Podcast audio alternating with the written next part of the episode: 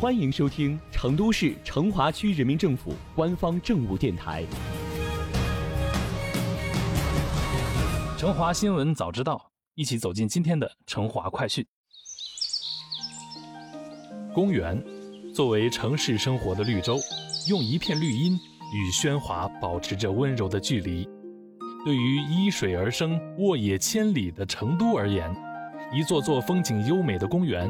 一条条蜿蜒悠扬的河流，是成都人不可或缺的生活构成部分。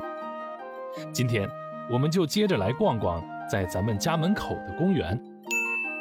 位于成华大道三段与物流大道交汇处的圣灯公园，是家住理工大学和建设南路附近居民的好去处。圣灯公园为敞开式公园，从高处俯瞰。整个公园的景观结构呈现出八字形的形态。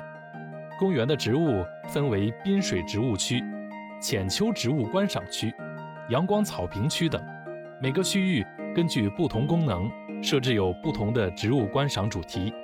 游走在蓝天白云下、绿植丛林中，尽享那一片悠闲舒适的美丽景观。在圣灯公园不远处，位于新华大道的山板桥公园。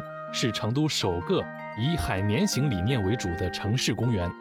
这里既可以实现雨水下渗漫流，引导雨水流向，可储存雨水，对雨水进行回收利用等功能，也可以游园踏青、休闲娱乐、健身运动、亲水戏水。公园在设计上保留了铁路、火车等东郊工业元素，与对面的东郊记忆遥相呼应。由于紧邻东郊记忆。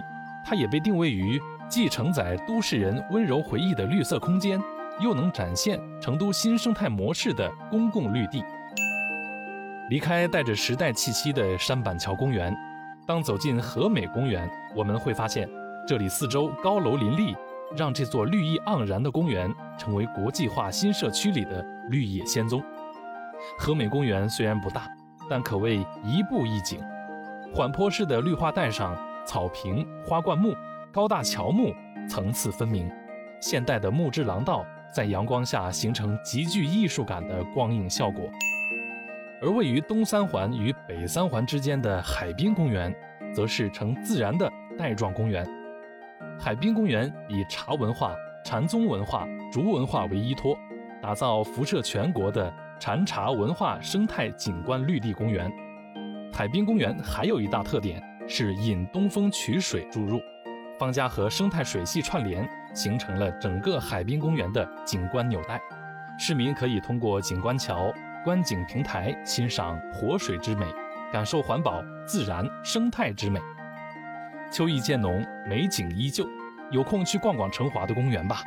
这一座座恬静幽静的公园内，藏着这座城市深深的幸福感。